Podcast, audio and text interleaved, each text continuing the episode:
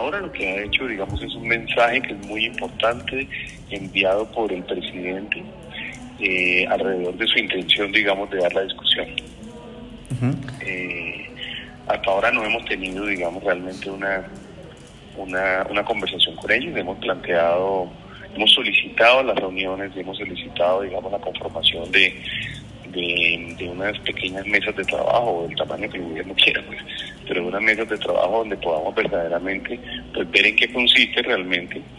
eh, la propuesta del gobierno por una parte y por otra parte ver también cómo hacemos para poder establecer los mecanismos dinámicos mediante los cuales pues,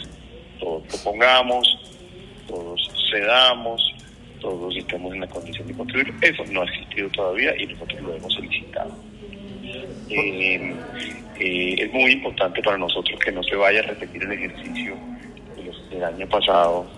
eh, y del semestre pasado, en el cual aparentemente, digamos, parece que quisieran conversar, como fue el caso, por ejemplo, de la reforma laboral, donde hubo muchísimas reuniones de la Comisión de Concertación que luego, pues, en realidad fue completamente ignorado, o el ejercicio que hubo alrededor del Ministerio de Salud, en donde nos sentamos a conversar sobre la propuesta muchas veces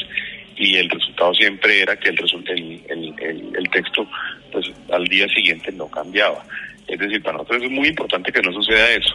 Casi que nos toca a nosotros verdaderamente en este momento pues reconstruir un poco de alguna forma, de alguna forma la confianza. Nosotros la voluntad la mantenemos, seremos persistentemente,